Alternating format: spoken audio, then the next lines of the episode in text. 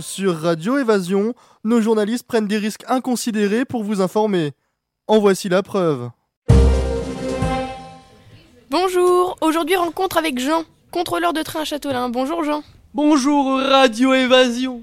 Vous avez une particularité pour un contrôleur, vous ne savez pas lire l'heure. C'est ça. Mais comment vous faites pour travailler Ben je ne sais pas lire l'heure, je raconte n'importe quoi, j'invente des horaires et les usagers écoutent gentiment mes bêtises. Et vous arrivez à quelle heure à votre travail J'arrive très en avance au boulot pour, ne- pour être sûr de ne pas être en retard. Attendez, un train arrive.